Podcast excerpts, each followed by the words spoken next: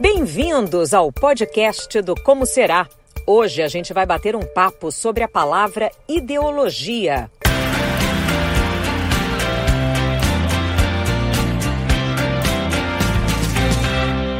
A verdade é que a palavra ideologia tem sido muito usada ultimamente, mas nem todo mundo sabe o que ela significa, nem se é algo bom ou ruim. Para tirar todas as nossas dúvidas sobre essa palavrinha, eu chamo agora o professor e historiador Leandro Carnal. Professor, Tudo bem, recebê-lo. Que bom Obrigada. estar aqui. Obrigado, Fica à vontade. Como será a sua casa? Professor, começo perguntando: tem alguma ideologia? Eu acho que é impossível não ter ideologia. Você está usando desde o início o sentido de ideologia como cultura. Né? Ou seja, gostar ou não de insetos, o que é agradável ou desagradável. Isso é cultura. Especificamente, ideologia é uma parte da cultura. E tem duas visões distintas. Quando surgiu a palavra, ela surgiu em 1801 com um general francês que começou a estudar ideias e lançou, Antoine de Tracy, um livro de ideologias, as ideias. Era neutro. Lógica da a lógica ideia. das ideias. Era uma expressão neutra, foi criada como neutro. Você está estudando ideias, você é uma ideóloga. Imediatamente recebeu uma crítica de Napoleão Bonaparte por uma questão política, e durante o resto do tempo, quase sempre ideologia é vista não mais como neutra, mas como um óculos, um filtro, como se você tivesse uma lente colorida, amarela ou vermelha ou azul, e que você só conseguisse olhar por aquela lente. A partir desse momento, ideologia, tanto para a direita quanto para a esquerda, passou a ser um obstáculo a ver a verdade. Um campo que impede que você veja a verdade, porque sua ideologia de direita, de esquerda, religiosa, ateia, feminista, machista, impede você de ver a verdade. Então, nesse sentido, a ideologia perdeu a neutralidade e passou a ser a maneira que eu vejo o mundo. É um filtro, né? É um filtro. Quando a gente pensa, estamos em pleno carnaval, Uhum. né? Essa coisa colorida da vida, a gente pode pensar numa ideologia do prazer, por exemplo? Pode, por exemplo, eu já passei o carnaval em países da Ásia onde não havia nenhuma menção ao carnaval.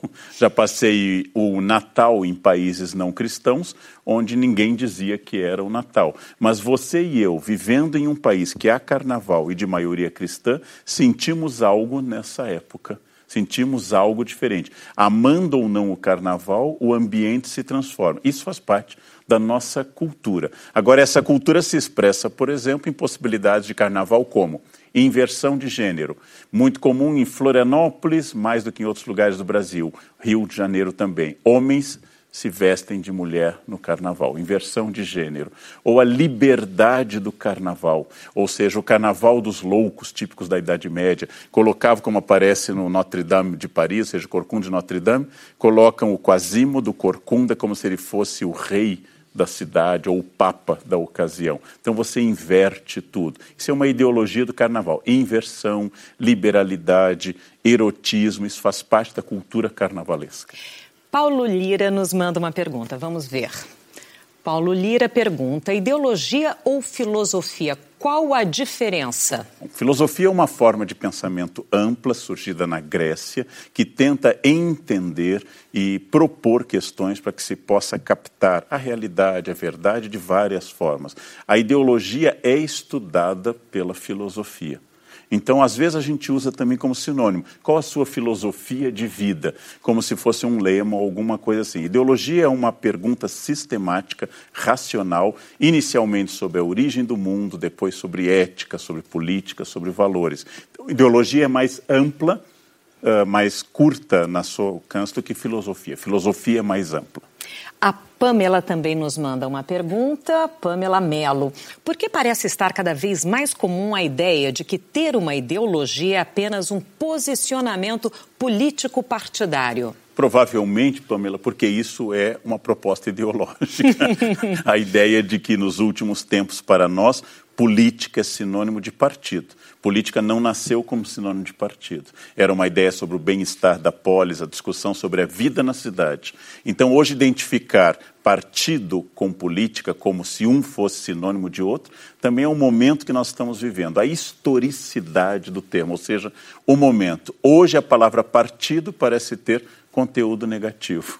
Ou seja, isso é coisa do seu partido. Você é muito partidário, passional, ideológico quando se trata do seu partido. Isso é também um momento que nós estamos vivendo. Já houve um momento em que partidos e políticas não eram sinônimos. E ideologia econômica.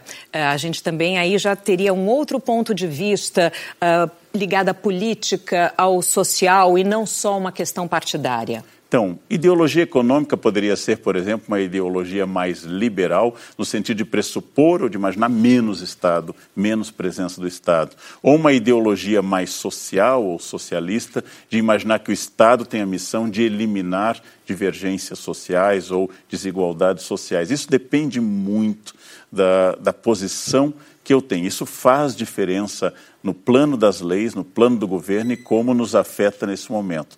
Quase sempre estamos discutindo nas leis, nas reformas e etc., qual é a posição ideológica de uma boa sociedade e o que fará o Brasil chegar ao sucesso. Aparentemente, esquerda e direita querem uma sociedade harmônica e desenvolvida. Como conseguir? Divergem totalmente um do outro. André nos manda uma pergunta. O que fazer diante de tantas divisões? Qual a melhor maneira de lidar com as discussões ideológicas? André, discussão não é ruim. Discussão é o chamado contraditório. A gente diz em direito que se não houver o contraditório, não há justiça. Se não houver um promotor e um advogado de defesa, não há justiça. Então é muito bom que se você tem, por exemplo, um posicionamento à esquerda ou à direita, ou se você é religioso ou ateu, que você escute o argumento do outro lado. Então, para que a divergência seja rica, eu tenho que conviver através de uma coisa que a gente chama de tolerância ativa, que é a capacidade de ouvir que a Sandra tem uma posição diferente da minha, a Sandra expressa opinião e eu sou obrigado a reorganizar meus argumentos. Ou seja, que a diferença não torna alguém seu inimigo, que aquilo que combate a convivência das pessoas, como racismo, tem que ser combatido pela esquerda, pelo direito, pelo centro, tem que ser combatido por ateus, por cristãos evangélicos, judeus e islâmicos, porque o racismo atrapalha toda a sociedade. Agora, como nós vamos organizar uma determinada reforma, como nós vamos fazer uma determinada política de segurança pública, é muito bom ouvir o outro lado para aperfeiçoar a sua posição. Então, não é ruim a contradição. Agora, falando em ruim ou bom, existe uma ideologia boa ou uma ruim? É ruim toda ideologia que exclui o outro. Toda ideologia que diz você não pode existir porque a minha posição é diferente da sua, é barbárie, é autoritarismo e é uma postura inaceitável em um Estado democrático de direito. Daniel também nos manda uma pergunta. Daniel, o que é ideologia de gênero? Bem, existe uma questão bastante ampla hoje, que a maioria absoluta dos especialistas, médicos, especialistas em gênero, sexólogos, filósofos que trabalham com a ideia de corpo, trabalham com a seguinte ideia: você tem uma realidade biológica, grosso modo masculina e feminina. Ou seja, quase todos nós nascemos com conformação física, masculina ou feminina, porque o gênero hermafrodita ele é muito raro, apesar de existir. Existe aquilo que eu gosto, a minha identidade sexual, ou seja, aquilo que eu penso afetivamente, se eu gosto de homens, de mulheres, de ambos. E existe como eu me vejo, se eu me vejo como homem ou como mulher, ou variando a esse respeito. Então, é a junção dessas três realidades, uma biológica, uma de consciência de quem eu sou e uma afetiva sexual, que às vezes não estão combinadas. Vamos para mais uma pergunta. Helena nos manda. Helena Dias, como ocorre a ideologia na prática educativa? Um hum. pouco mais é. a respeito disso. Como professor, todo mundo ao entrar na sala de aula, todos os professores, como você, como ser humano, tem concepções sobre sociedade, sexualidade, religião e política. Não existe professor neutro, porque não existe ser humano neutro. Todo mundo que está ensinando está ensinando a partir de um ponto de vista. Exemplo, em uma escola religiosa, onde os professores ensinam a religião aceita pela escola. Por exemplo, em uma escola política, um, uma escola de esquerda, por exemplo, onde os professores ensinam de acordo com sua postura.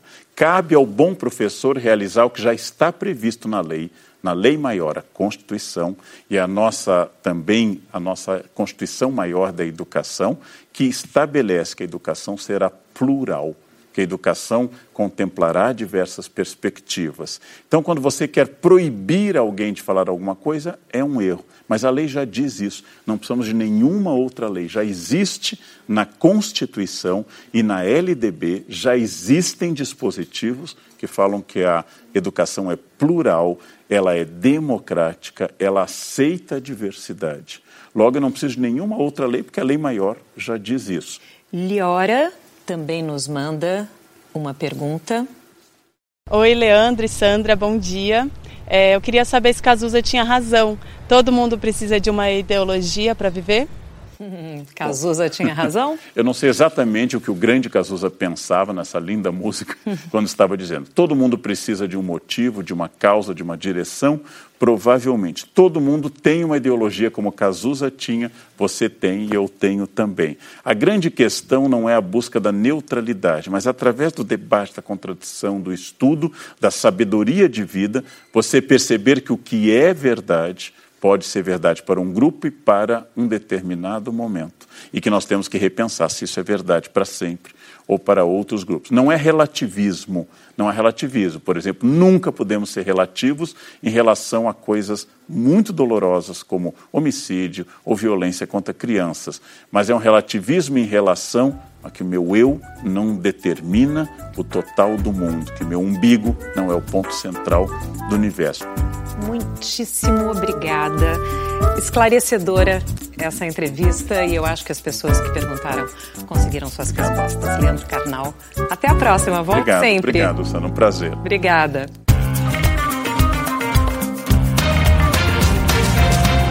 Este foi mais um podcast do Como Será? O Tema É.